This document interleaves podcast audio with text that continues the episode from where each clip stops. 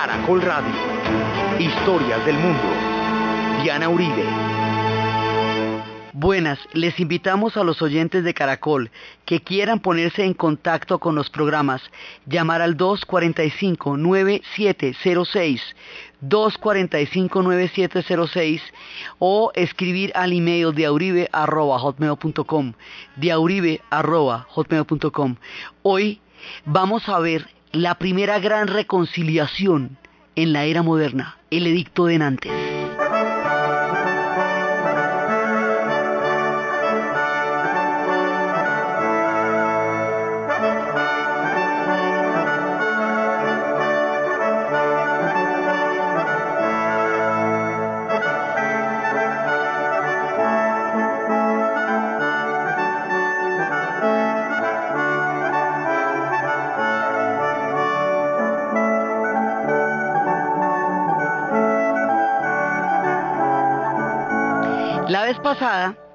Estábamos viendo cómo atraviesa el túnel de la reforma la Francia.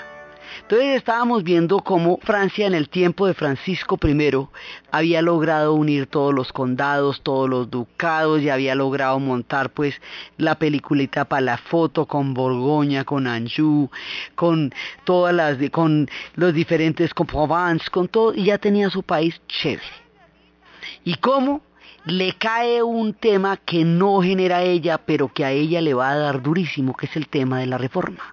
Entonces habíamos visto cómo la reforma plantea una división profunda en Europa, profunda e irreversible, y cómo se va extendiendo por todas partes, y cómo va surgiendo en Alemania, y cómo después llega a Suiza, y cómo en Inglaterra con la figura de Enrique VIII se institucionaliza como un poder imperial ya grande, y cómo va creando en cada uno de los lugares, en Holanda la iglesia reformada, en Inglaterra los puritanos, en Escocia los presbiterianos, en Francia los hugonotes.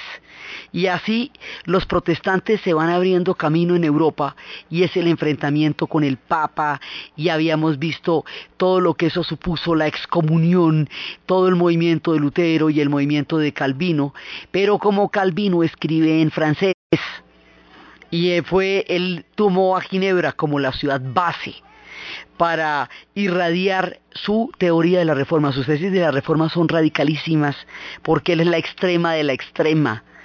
Y la teoría de Calvino es la que van a leer los franceses simplemente por la lengua en la que está escrita y eso hace que haya una minoría en Francia, siendo Francia un país católico. Y habíamos visto que Francia era un país católico porque era la heredera del Sacro Imperio Romano Germánico, porque durante 70 años tuvo allá el papado de Aviñón, porque el catolicismo la definió en todos sus aspectos.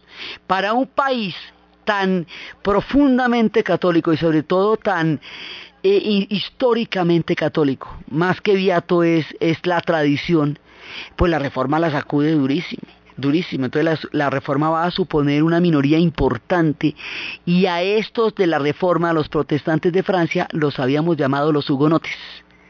Entonces, cuando ya Francisco I tenía su país chévere y bonito, le cae la reforma y la reforma rompe a Francia también por dentro, la divide, como va a dividir a todos los demás países, pero Francia aguanta y a la final va a salir favorecida y finalmente fortalecida de este trance tan difícil como nosotros habíamos visto la historia de Francia es como una montaña rusa. Y le tocan unas y le tocan otras. El pasito por la reforma es un paso durísimo el que les va a tocar. Pero a la final van a salir con la mejor solución que cualquier otro de los países que atravesó la reforma para sacar adelante la crisis que eso supuso. Entonces habíamos visto cómo va a llegar a la corte de Francisco, casada con su hijo, una mujer de leyenda, una mujer que viene de Florencia. Ella es una mujer sumamente culta. Ella es una mujer eh, llena de, de contradicciones, con un carácter pintoresco impresionante. Esta mujer va a ser la esposa de Enrique II, el hijo de Francisco I. Pero ella rápidamente va a enviudar porque el hombre muere en un torneo. Dicen que en el momento, los torneos en ese momento eran un deporte, una actividad de entretenimiento y se supone que no eran con armas de verdad. Entonces la idea es que hay una confusión o un asesinato y que en un momento dado a él lo enfrentan con un arma que tiene la punta y el hombre muere y ella va a quedar sola con un poco de adolescentes.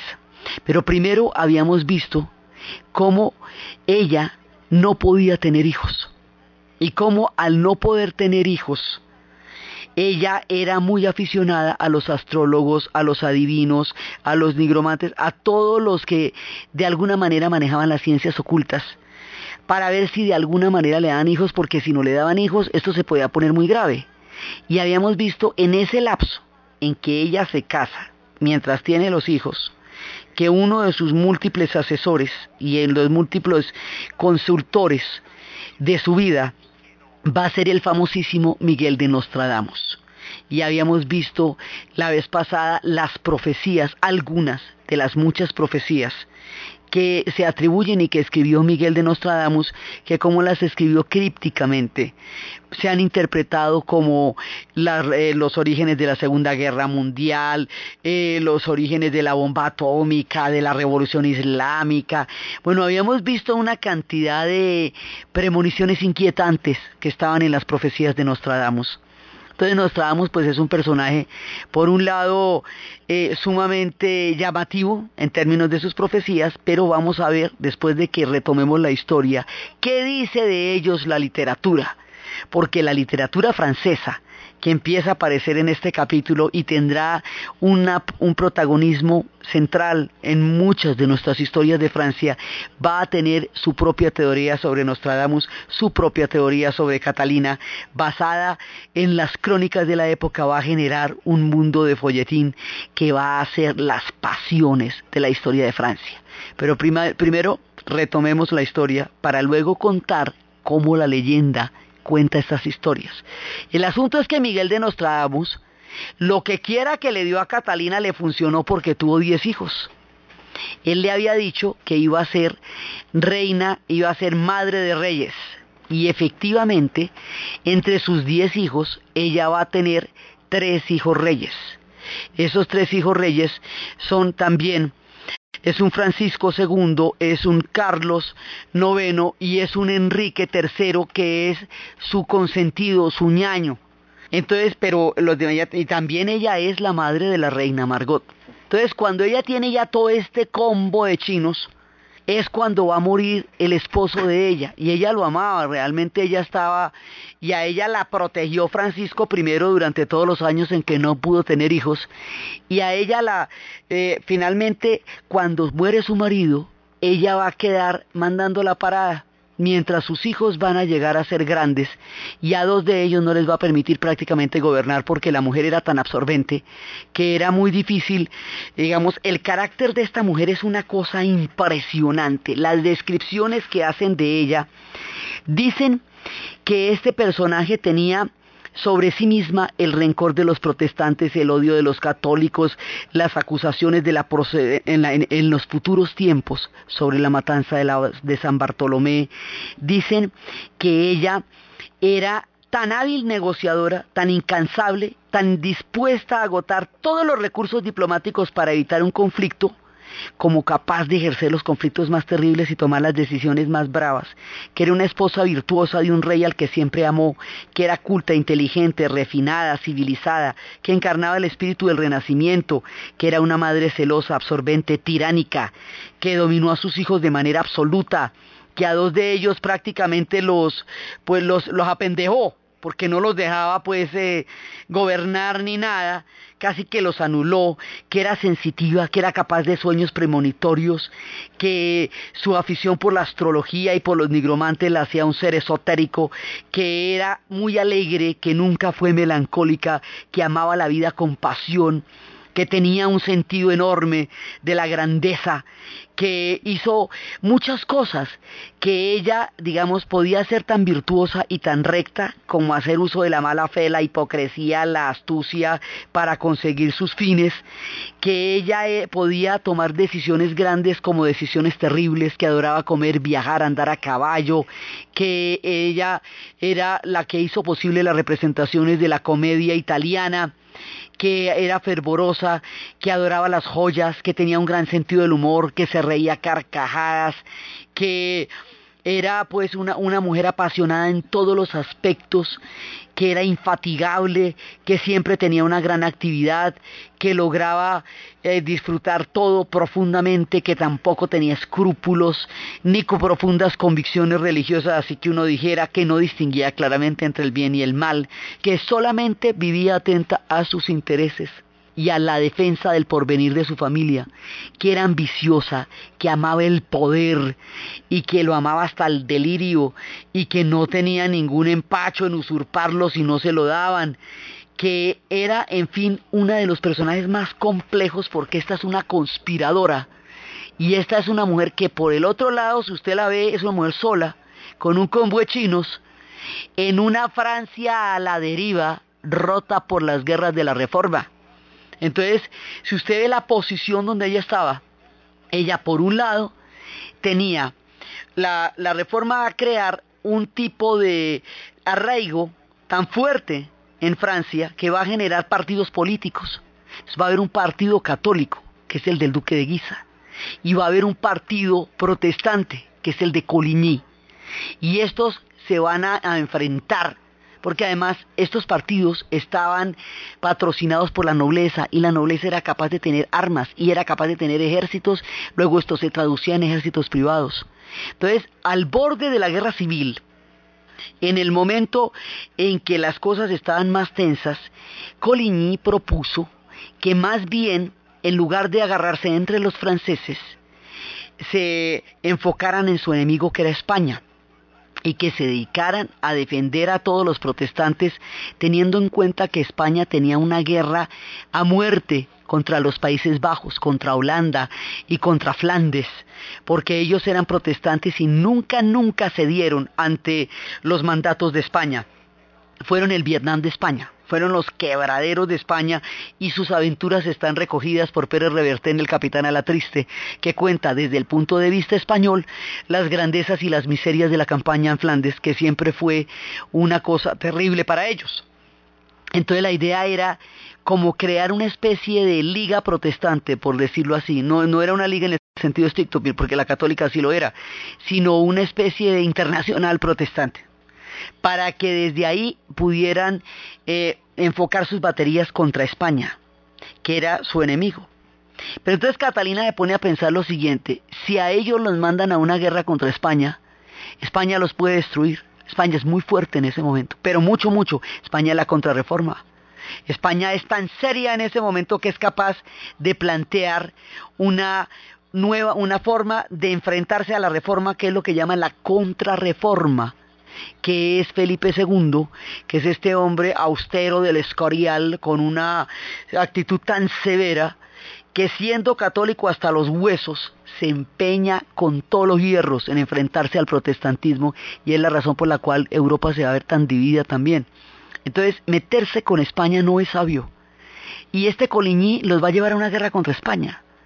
Entonces dicen que fue por eso, para impedir que Coligny y sus, y sus dirigentes embarcaran a Francia en una guerra de la que no podía salir bien librada, que era la guerra contra España, que Catalina tomó la decisión más terrible de todas, la más infame, la más miserable y la más cuestionada históricamente, la matanza de San Bartolomé.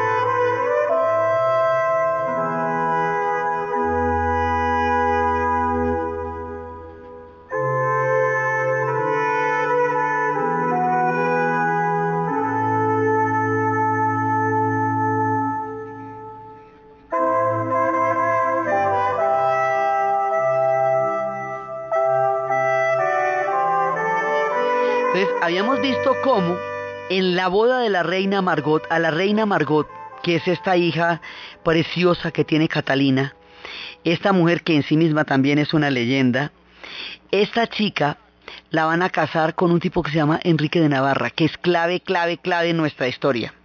Enrique de Navarra es protestante. Y la idea es que la boda de esta hija católica con un protestante selle una paz entre los, entre los dos, entre católicos y protestantes que se han trenzado en una serie de guerras. Y la idea era que esto iba a ser una oportunidad para poder encontrar un punto de armonía. Y entonces que la guerra iba a parar ahí y que, y que las cosas iban a mejorar. Y resulta que no, porque llegan los protestantes para la boda, llegan muchos protestantes, había, hay quienes dicen que no se podían vestir de negro ni mostrar el culto públicamente, que eso era una provocación. El asunto es que llegan en miles, no son los pocos que invitaron, sino muchos, se toman París, y cuando están todos sentados prácticamente en las calles de la cantidad tan increíble de gente que fue a la boda de la reina Margot, cuando están todos allá, en ese momento estaba gobernando el hijo Carlos IX, pero Carlos IX, pues, a ver, estaba pintado en la pared a la hora del té. Era un hombre totalmente llevado de extremos de carácter, era un hombre profundamente, digamos, inestable emocionalmente, melancólico, débil de carácter, que podía tomar decisiones terribles en estados alteradísimos. Y entonces, pues era, era un tipo bastante volátil, digámoslo así. Entonces está gobernando este, este man que no es que tenga pues así muy bien puesta la cabeza, pero ella es la que está detrás. Entonces, pues ella gobierna a través de sus hijos mientras, mientras pudo, porque su carácter era tan teso y este hombre era tan supremamente inestable que ella gobernaba por entre él. La responsabilidad la tiene él, pero en realidad está ella metidísima ahí. Entonces hay una primera etapa que es hasta este momento, en el cual, cuando todos los protestantes están allá, ella ordena matar a los principales líderes, es decir, a Coliñón. Y al matar a los principales líderes, la idea era como una purga, como decir una poda de los principales, de, las cabezas del mundo protestante. Pero el fervor, el fanatismo, todas las cosas que se pueden conjurar para un episodio tan dramático y tan terrible hicieron que la matazón fuera una matazón, la cosa más impresionante, esto fue una emboscada, esto fue una de las decisiones más aterradoras de la historia. Y pasó con, la, con el nombre escrito en las páginas de la infamia de la matanza de San Bartolomé y ensangrentó las calles de París con el río de sangre de los protestantes.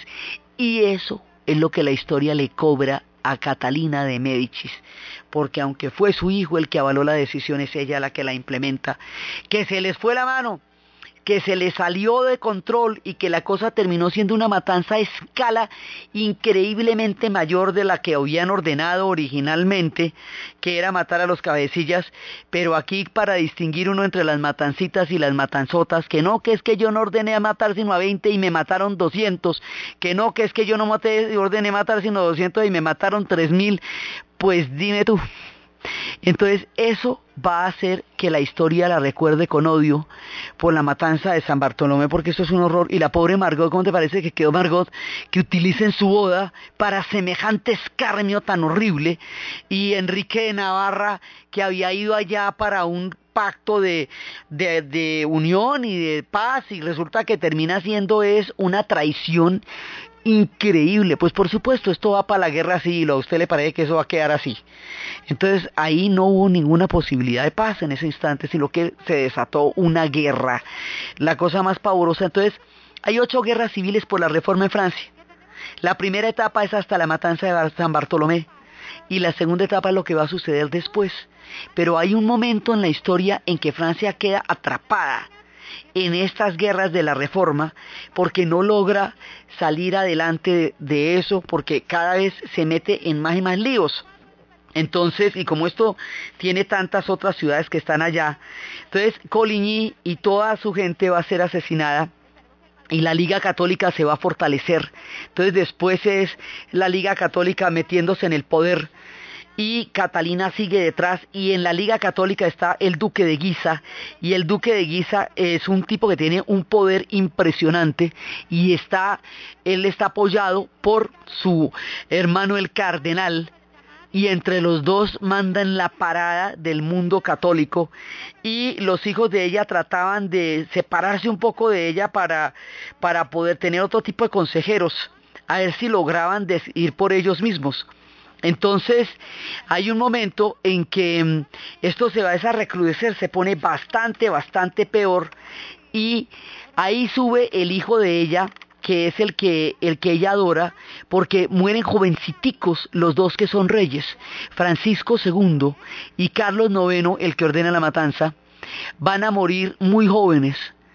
Y bueno, después les cuento la leyenda, lo que dice de ella, pero van a morir muy jóvenes y el que va a subir es Enrique III, que son sus ojos, sus ojos, el favorito de ella. Entonces, Enrique III es un tipo absolutamente extravagante, es un tipo con un carácter muy particular, porque es un hombre ilustrado y culto, al fin y al cabo es hijo de Catalina, el tipo es bastante, digamos, es hábil como gobernante, también como ella, se viste de una manera estrafalaria, bastante femenina, pero, pero es un hombre, un espadachín, y él es el que va a crear el mundo de los espadachines, digamos, va a tener un ejército de 45 hombres, que son los famosos 45, que son unos espadachines temidos y bravísimos, que igualmente se pueden vestir de forma muy femenina, de forma como, como sería después el glam, como la androginia. Haga de cuenta como, como la androginia, como cuando empieza toda la época de David Bowie de la androginia en el rock, que son personajes andróginos. Sí, pero esto eh, eh, pues imagínate tú en estas épocas, esto se veía muy mal, pero era una provocación porque ellos se vestían así, se llenaban de aretes y se pintaban los ojos y todo, y como eran unos espadachines tan duros, entonces usted vaya y dígale a ese que negros tiene los ojos para que ya que lo partía en cuatro. Entonces eh, era un contraste entre toda su parafernalia y toda su manera de vestirse con la capacidad bélica que podían desarrollar ellos en las batallas. Entonces eran todos amantes de la mujeres, pero también había 12 favoritos que eran amantes de Enrique. Entonces, entre los 45. Y él tenía esta legión que estaba alrededor de él y era, digamos, parte de la leyenda gigantesca que estaba desarrollando este hombre cuando, cuando ya le va a tocar en propiedad entonces es un personaje rodeado de esta corte, aquí ya se están formando de una manera poderosa las cortes, y estas figuras impactantes, estéticamente tan desafiantes, siempre lo estaban rodeando.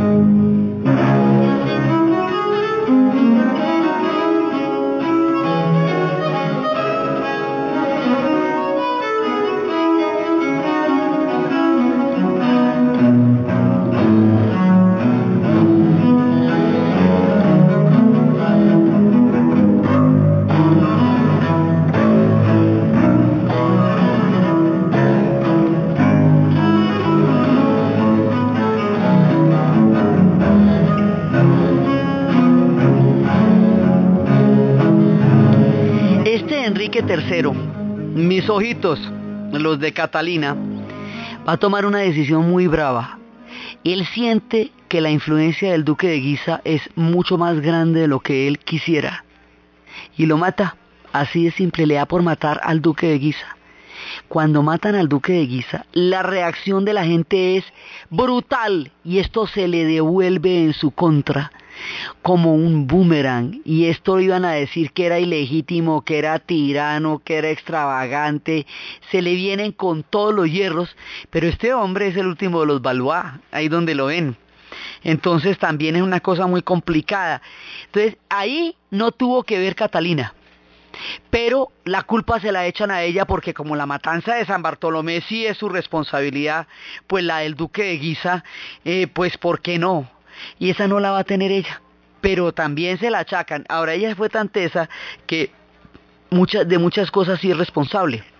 Entonces ya ella, digamos, muere poco tiempo después del asesinato del duque de Guisa y de la situación tan inestable, de tanto malestar y de tanta fuerza que produce, de tanta rabia que produce el asesinato del duque de Guisa contra, contra el rey y contra su madre.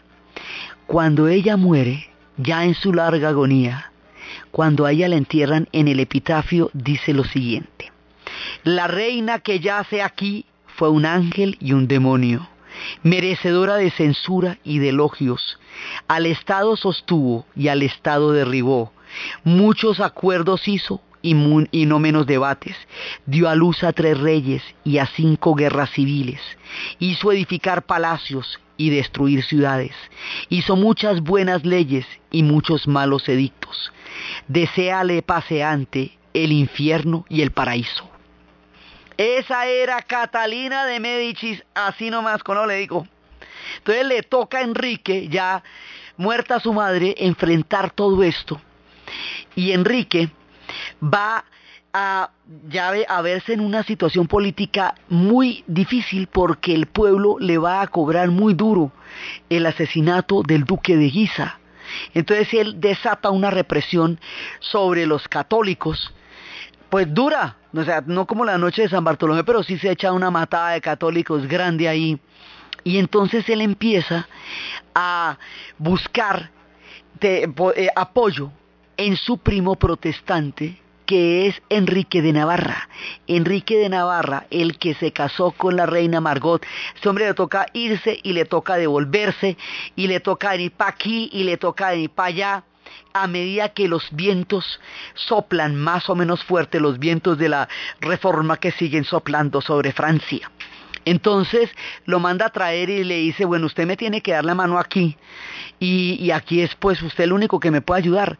Entonces hay un momento en que va a suceder una cosa y es que un hombre que ha sido, digamos, entrenado, que tiene una mística, que tiene toda una idea, que sabe de, dagas, que es un experto, se llama Clemens, atraviesa los 45, pasa por encima de este séquito que acompañaba a Enrique, le susurra unas palabras, pasa por encima de sus doce favoritos, y cuando le susurra unas palabras, Enrique le, se acerca un pedacito así, se acerca a ver qué es lo que está diciendo, porque sus palabras son inaudibles. Cuando se acerca para, para interpretar estos suspiros, le entierra un puñal y lo mata a Enrique III. Entonces dicen que afortunadamente el destino le impidió a Catalina hallarse a la muerte de su hijo adorado, de sus ojos, ¿sí? Porque ya le han muerto dos. Entonces, este hombre queda herido y va a agonizar. Y es en su agonía cuando inmediatamente manda a traer a su presencia a Enrique de Navarra y le dice, primo, usted va a ser el siguiente rey, es a usted al que le dejo la corona, es usted el que va a mandar de aquí para adelante, pero le va a costar mucho trabajo asumir el, el reinado si sigue siendo usted protestante. Entonces es cuando viene la célebre frase que se le atribuye a Enrique de Navarra. París bien vale una misa. Entonces el hombre dice, pues sí, a, ver, pues como por ser el rey de Francia y por gobernar sobre la ciudad de París, pues le hacemos. Eso yo me le vuelvo católico, diga nomás. Y al volverse católico, en ese momento ya puede, digamos, empezar a reinar. Pero ¿qué pasa? Enrique III era el último Valois y muere sin descendencia. Este que viene Enrique de Navarra, esposo de Margot, este hombre es un Borbón. Y los Borbón vienen de Gascoña, Navarra y Gascoña son parte del País Vasco. Acuérdense que el País Vasco es francés y español. Entonces de Gascoña vienen los espadachines, de Gascoña vendrá D'Artagnan, cuando ya empecemos en las aventuras de los tres mosqueteros en las guerras de la fronda. Entonces, este hombre va a, gobernar y hay una cosa muy particular de los franceses, eso es un, es un pragmatismo tremendo. Y es que resulta que ellos, después de haber ensayado las barbaridades más grandes de la historia, después de haber cometido las atrocidades más increíbles, de golpe reflexionan y de golpe aprenden y salen con unas soluciones que asombran al mundo. Son capaces de tantos horrores como de cosas sublimes, verdaderamente sublimes. Entonces, después de haberse echado un montón de muertos de la matanza de San Bartolomé, después de haber matado un montonón de católicos en las diferentes persecuciones, después de haberse metido ocho guerras civiles por cuenta de la reforma entre católicos y protestantes, después de haberse metido en todo el lío que se metieron, este, Enrique de Navarra, un hombre Borbón. Los Borbón, igual que los Valois, vienen de la casa de los Capetos. ¿Se acuerda que los Capetos era con los que habíamos empezado la estirpe? Pues de allá vienen, del mismo tronco, todos están emparentados. Y Enrique III, el hijo de Catalina, es el último Valois. Y Enrique de Navarra es el primer Borbón. Y de los Borbones nos vamos a ir hasta que se les acabe la cabeza. Sí, de aquí para adelante, porque después de él vendrán los Luises. Aquí, hasta aquí era todo el mundo se llamaba Enrique, de aquí para adelante todo el mundo va a llamar Luis. Entonces, este hombre que ha visto las cosas que ha visto, decide hacer una cosa verdaderamente grande, verdaderamente importante, verdaderamente sublime, el edicto de Nantes. El edicto de Nantes es un edicto por medio del cual se legaliza, se institucionaliza, se declara la tolerancia religiosa en Francia. Quiere decir esto que los protestantes pueden vivir en Francia, que se respeta sus creencias y su culto, que pueden obtener empleos en los diferentes cargos que hay en Francia y sus niños asistir a las escuelas de cualquier parte de Francia. Ese cuento no lo cuenta nadie, porque en Inglaterra Enrique VIII no solamente va a ser muy muy sanguinario durante la imposición de la reforma, no solamente va a saquear y a vaciar conventos y abadías, sino que va a llevar a unos hombres protestantes armados con dinero para invadir a la Irlanda católica crear allá un bastión protestante que divide el carácter de la isla e impidiera una posible alianza con España, generando con ello una guerra que va a terminar en 1996, terminando el siglo XX. Todo lo que ustedes oigan hablar de Irlanda, de las bombas, del IRA, es el mismo temita de los católicos y los protestantes que nos arranca aquí. Entonces, Enrique VIII la va a hacer a lo terrible su hija, María Tudor, se llama María la Sangrienta. Bloody Mary se llama el cóctel por la manera como ella reprimió a su vez a los protestantes porque ella era católica y luego sube Isabel que es protestante también les va a dar duro. En las tierras de Calvino y de Lutero las cosas con los católicos van a ser muy fuertes. Eh, Alemania se va a dividir, muchos de ellos van a ser protestantes y Baviera católica y las divisiones van a ser tan serias en Alemania como epicentro de la reforma que es que le van a impedir la formación de Estado Nacional, así de simple. Italia tampoco se va a volver Estado Nacional por los estados pontificios. Entonces, eh, digamos, en todas partes hay una persecución durísima contra aquellos que no son parte de la fe que está dominando en ese momento. En todas partes, en Flandes la cosa es terrible como los van a someter los españoles, en todos lados. En el único sitio donde se les ocurre, después de haber vivido ocho guerras civiles, o sea, la gracia no es que, que las hayan vivido. la gracia es que aprendan de ellas y eso sí tiene su mérito, como le parece que en la historia lo más difícil es que la gente coja y se aprenda lo que pasó y se le ocurra alguna solución. Entonces la solución es la tolerancia religiosa. La tolerancia religiosa que formula el edicto de Nantes bajo la figura de Enrique de Navarra es la que va a permitir el primer paso hacia el Estado laico, hacia un Estado donde se separe lo que va a ser la religión del Estado, lo que va a ser el culto de la vida cotidiana y del derecho de los ciudadanos. Más adelante, cuando empiecen a, estar a crearse los estados laicos como parte de la modernidad, en el cual empiecen a existir la libertad de cultos y en el cual todos los ciudadanos en ellos contenidos puedan tener derecho a su propia fe, esos serán los estados modernos y esto será una parte fundamental del Estado de Derecho. Con el delicto de Nantes se prefigura lo que va a ser el fin de las teocracias, los regímenes mandados sobre un solo, sobre una sola religión. Y acuerde que nos echamos cinco programas y doce siglos de la Edad Media en una intolerancia absoluta, no digamos contra los protestantes que en aquella época no existían, sino contra los mismos católicos que tuvieran cualquier otra visión o cualquier otra manera de entender la religión que imperaba en ese momento. Entonces nosotros venimos de unos regímenes donde todo el mundo está imponiendo su religión y está acabando con todo el que no piense así. Entonces el edicto de Nantes es un paso gigantesco en el progreso del mundo de las ideas y de la tolerancia religiosa y se le ocurre a los franceses y se les van a ocurrir otro poco de cosas porque van a desarrollar un pensamiento brillante. O sea, ellos tienen una historia muy atractiva en términos de los hechos, en términos de lo vertiginosa, de las intrigas, de los palacios, de todas las historias que ellos tienen, pero también tienen una historia muy brillante en términos del pensamiento, de las ideas y de las soluciones históricas que son capaces de asumir para salir adelante de atolladeros que al resto de Europa la ensangrentaron sin remedio. En ningún otro territorio en ese momento y en esa época se les ocurrió una solución tan brillante como el edicto de Nantes, que es la tolerancia religiosa.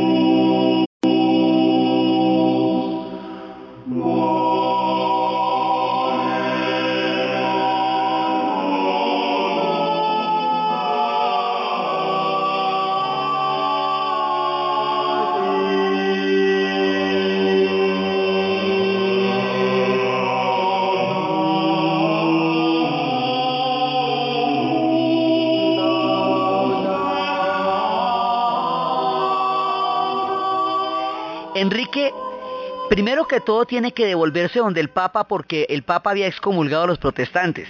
Y como él era protestante, entonces le toca, eh, digamos, pedirle cacao al Papa para que lo vuelva a aceptar y declararse eh, parte de la fe católica, apostólica y romana para demostrar que no era protestante y esta conversión es lo que le permite ser rey de Francia, pero también ese carácter de haber sido protestante toda la vida y haberse convertido al catolicismo es lo que le permite entender los dos mundos y generar una cosa como el edicto de Nantes. Entonces, esto lo termina haciendo este Enrique de Navarra que se casaba con Margot, en cuyo matrimonio va a tener lugar la emboscada de la matanza de San Bartolomé, este tipo, el primer Borbón. Entonces, en la boda de ella es donde ellos se van a conocer y más adelante ella es estéril.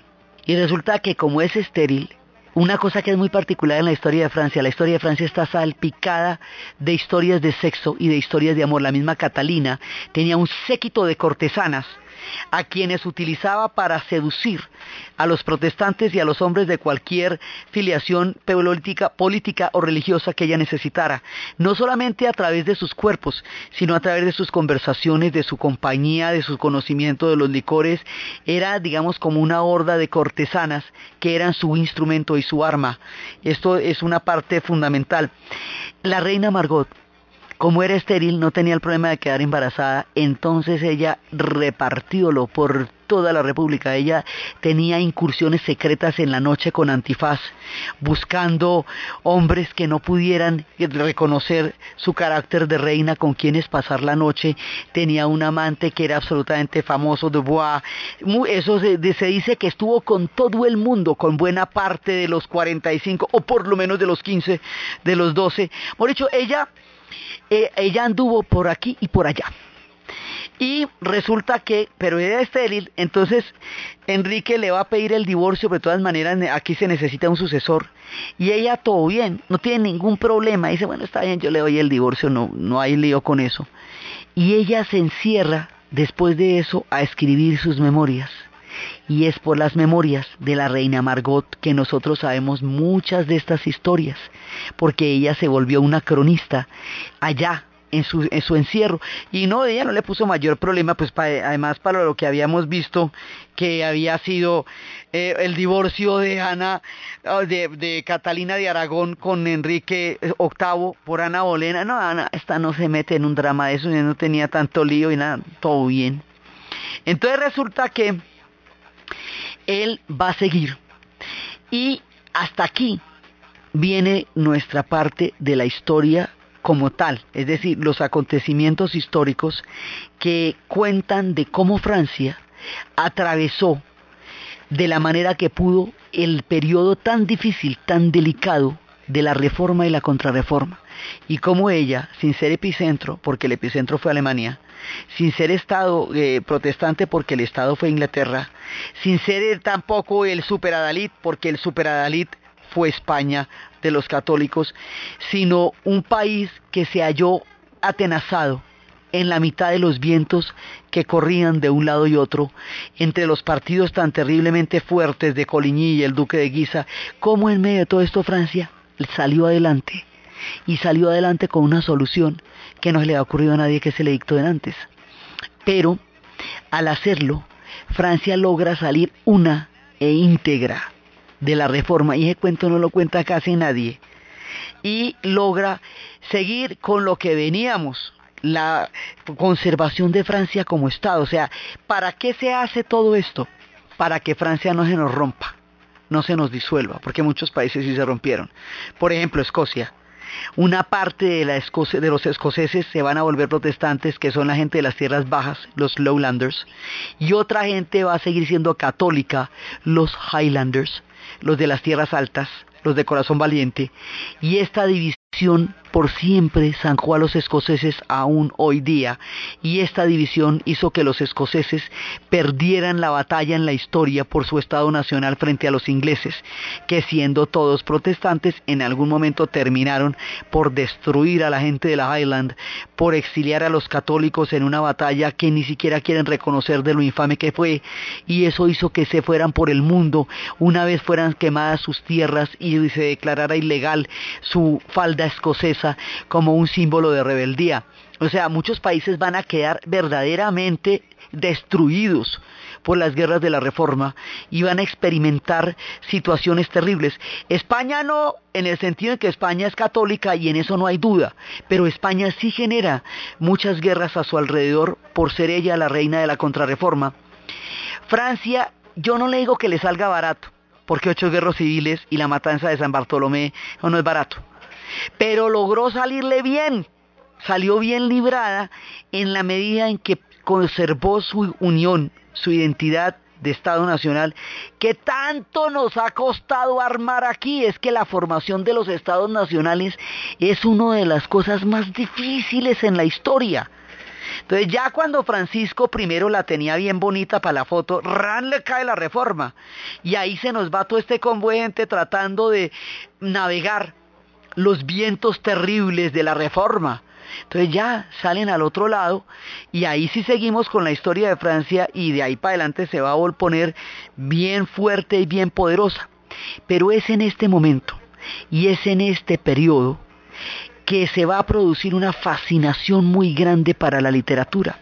En el siglo XIX van a surgir los grandes novelistas que van a ser cronistas de la historia de Francia. Y va a haber dos fundamentales, pues muchos, pero dos van a ser muy grandes en este, en este tipo de género. Uno es Alejandro Dumas y el otro es Miguel de Sabaco. Miguel de Sabaco va a ser un personaje fantástico porque Miguel de Sabaco, basado en las crónicas que existían en esa época, va a hacer toda una novela histórica alrededor del personaje de Catalina de Médicis. Él es el que va a formar parte de la leyenda negra. Entonces, el tipo hace unas cosas sensacionales. Toma la historia tal como pasó, pero le añade un personaje que sea el que sea que haga posible que la trama ocurra de la manera en que ocurrió. Por ejemplo, él tiene una novela que se llama Nostradamus y el hijo de Nostradamus. Entonces él cuenta la historia de Nostradamus, que era un médico y que fue llamado por los, por los ocultistas, por los secretos, para conocer y vivir 20 años en la esfinge de los egipcios. Hay una teoría esotérica que dice que hay un túnel entre la esfinge, la garra de la esfinge y las pirámides. Y que él estuvo en ese túnel y allí aprendió los secretos del mundo de lo oculto y llegó convertido en un mago y habría de saber todas las cosas y habría de tomar venganza porque siendo muy joven se enamoró de una doncella, de una mujer hermosa que fue secuestrada por Enrique, el hijo de Catalina, cuando era pequeño, cuando era joven, pero ella estaba embarazada de un hijo de Miguel de Nostradamus y ella va a morir allá y él con sus artes ocultas va a devolverse al reino a cobrar venganza por la muerte de su mujer y del hijo que llevaba. Y estas historias de folletín se van a publicar en entregas poco a poco y la gente se va a volver loca por saber en qué termina la historia y la manera como Miguel de Nostradamus regresa de sus eh, secretos y de su mundo oculto para vengar este secuestro de su joven mujer y de su joven amor y las novelas de folletín y lo que va a salir poco a poco en los formatos y la fabulación novelesca maravillosa con que este periodo de la historia va a ser narrado en la novela francesa, lo que vamos a ver en el siguiente programa. Entonces, desde los espacios de un pueblo que es capaz de aprender de sus más amargas lecciones para sacar adelante un paso gigantesco en la modernidad, que es la tolerancia religiosa, y promulgar un edicto que saque a un pueblo del naufragio de la intolerancia, del sectarismo y de los enfrentamientos, desde los espacios de la macabra noche de San Bartolomé, de las persecuciones a las ligas, de los asesinatos de los grandes líderes, de la figura extravagante, terrible, intrigante de Catalina de Médicis y su no menos extravagante hijo Enrique y de Enrique de Navarra, que ve el fin de los Valois y el comienzo de los Borbones en la narración de Ana Uribe, en la producción Jessy Rodríguez y para ustedes, feliz fin de semana.